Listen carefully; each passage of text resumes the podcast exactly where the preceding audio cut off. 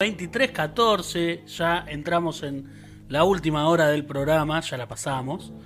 Y esto que suena se lo quiero agradecer primero que nada a Gustavo Barreiro, cantante y guitarrista de Piedra Gómez, que necesitábamos una cortina para, para esta columna, porque siempre la hacemos en seco, porque YouTube después eh, nos pone algún problemita.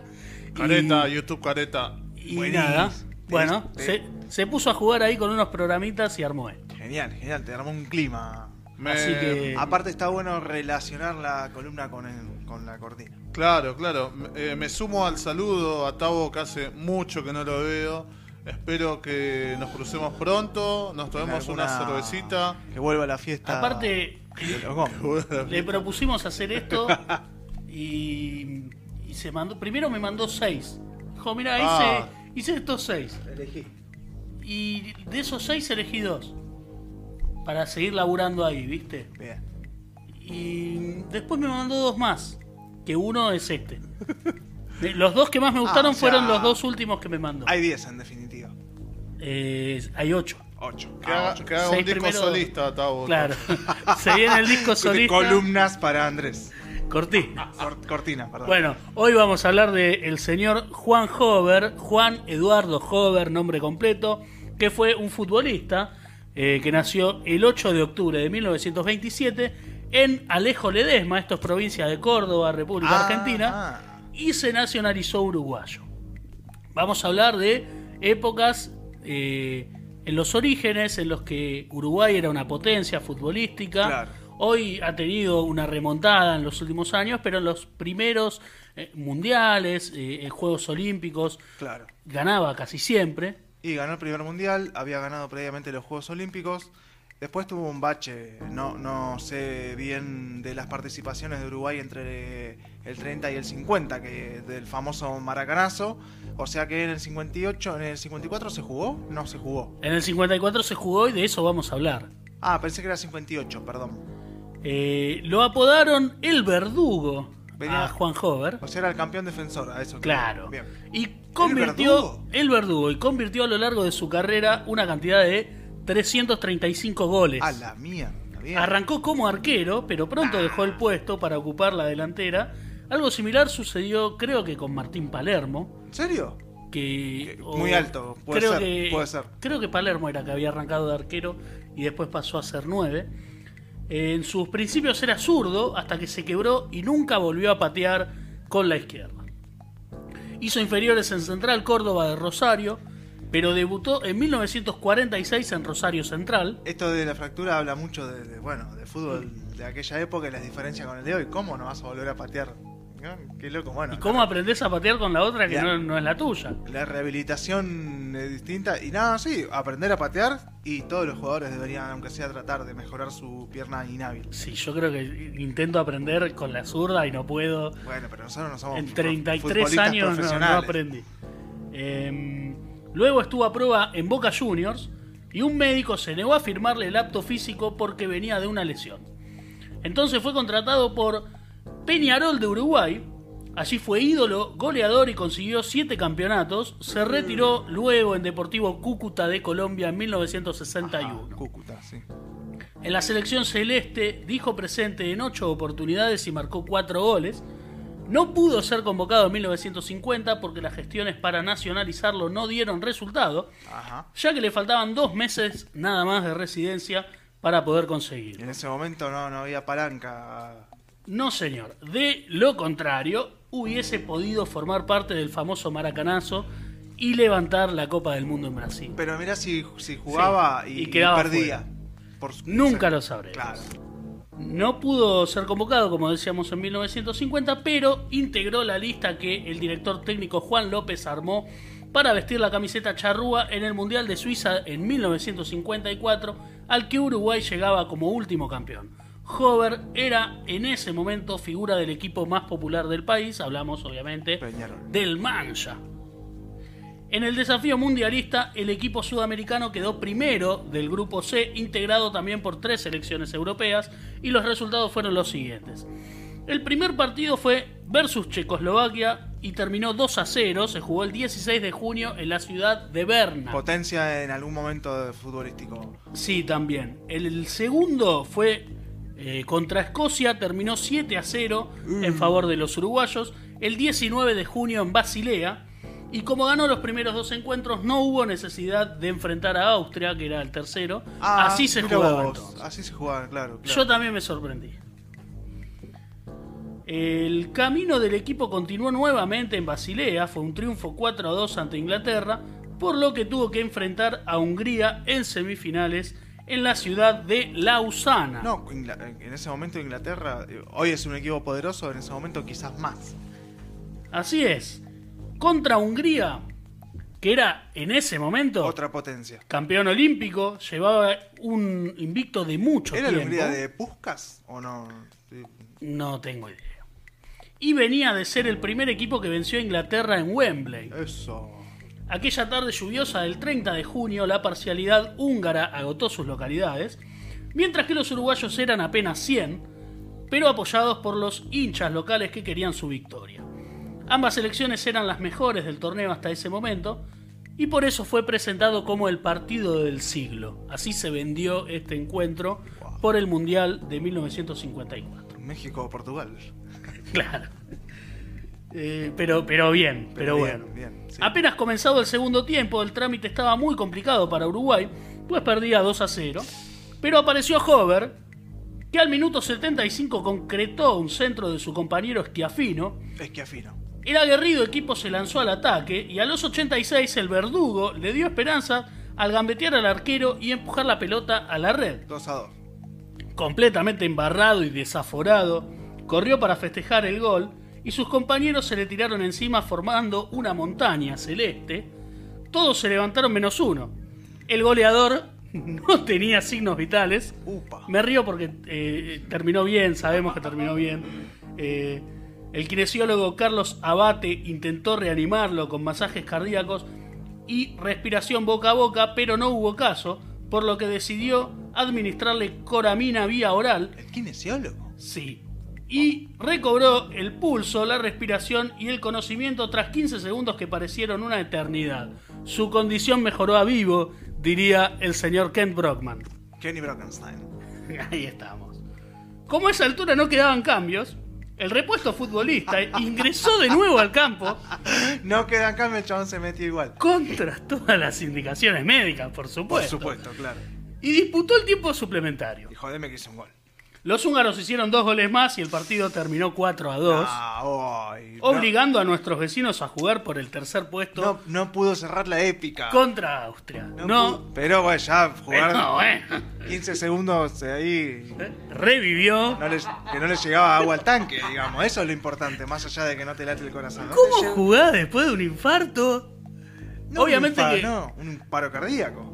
Sí, estamos hablando de que... hay, hay imágenes de- del tipo tirado y el kinesiólogo haciéndole el RCP, pa, en el campo pa. de juego y ahí están todos tratando de revivirlo. Por suerte lo han reanimado y, y bueno, tenemos esta historia para contar. El 3 de julio se vieron las caras en Zurich, Austria versus Uruguay, y los europeos se impusieron con claridad 3 a 1. Ay. Pero la nota sobresaliente es quién hizo el gol de Uruguay. Qué grande el verdugo. Juan Hover, el verdugo, hizo el gol para nuestros hermanos uruguayos. El campeón resultó Alemania Federal que ganó la final por 3 a 2 versus Hungría. Y ahora vamos a otra parte de esta historia y es cómo continuó la carrera O del sea, verdugo. siguió jugando. Y han pasado cosas. Apa. Más, más cosas. Tres años luego del infarto, en 1957 fue transferido a un equipo portugués que no sabemos cuál es, pero tuve una charla en los últimos días con un historiador de fútbol que ha escrito muchos libros sobre curiosidades en Copas América, en Mundiales y en el ámbito del fútbol en general, que se llama Guillermo Nol, a quien le mandamos un abrazo, y me dijo que probablemente ese equipo sea Benfica, que hay ciertos indicios para pensar que es así. Ajá. Eh, pero el cupo de extranjeros estaba cubierto y no pudo jugar. Le pagaron el contrato y regresó a Uruguay. Bueno, no está mal. ¿Qué pasó? No pudo jugar, pero cobró. El avión de regreso cayó en Brasil Ah, para y se le quemaron todos los dólares, pero él salió ileso. Nah, pará, nah. Él salió ileso, pero abandonó brevemente la, act- la actividad futbolística. No, no, no, pará, pará. Detengámonos acá un poco. A mí me cuesta creer que haya salido ileso de una caída de un avión, pero salió ileso. ¿El vuelo de dónde venía? De Portugal. O sea que un vuelo que cruzó el. O sea, no fue una avionetita, era un avión. No, no, era una- un avión. Y se cayó En Brasil. en Brasil. Sobrevivió, ileso salió de eso. Bueno, pongámosle que se rompió un hueso, qué sé yo.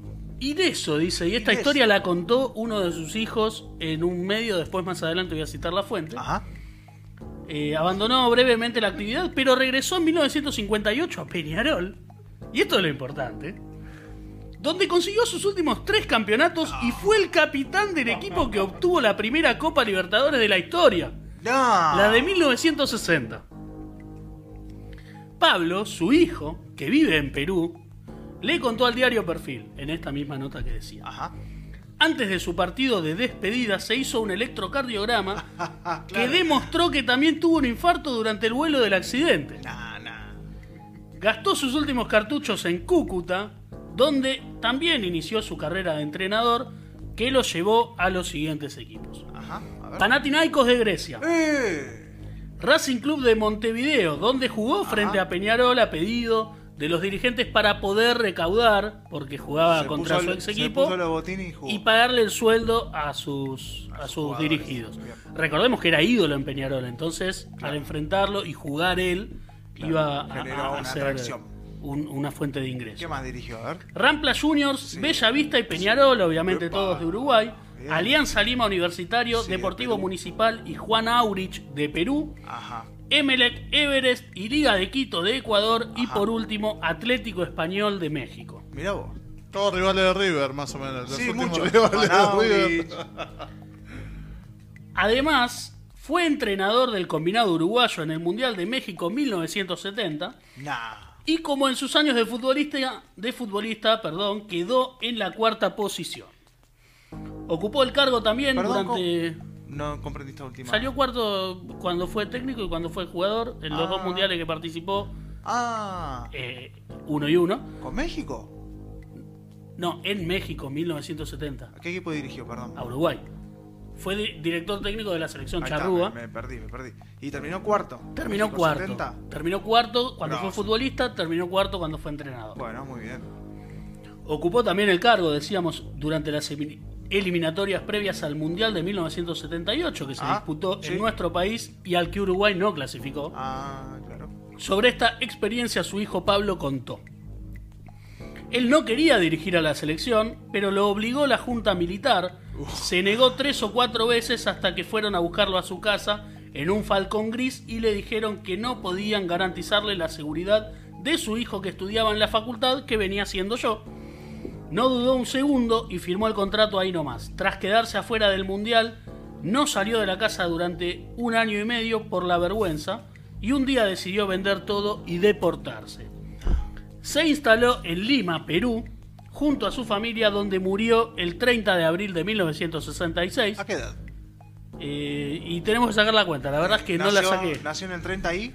Eh, nació, ya te digo, en el 27 Ah, en el 27. y en el 97 son casi 70 años, Ah, 69. por un momento pensé que no, no iba a vivir mucho, pero sí. En la actualidad, su nieto, Alejandro Hover, juega en Universitario Deportes de Perú y en una entrevista al medio Al Ángulo declaró, conocí poco a mi abuelo, estoy orgulloso de él y de lo que hizo, pero no soy de golpearme el pecho para sobresalir gracias a ese hecho. Cada vez que se nombre este apellido se recordará a mi abuelo primero y después a mí, creo que más orgulloso está mi padre.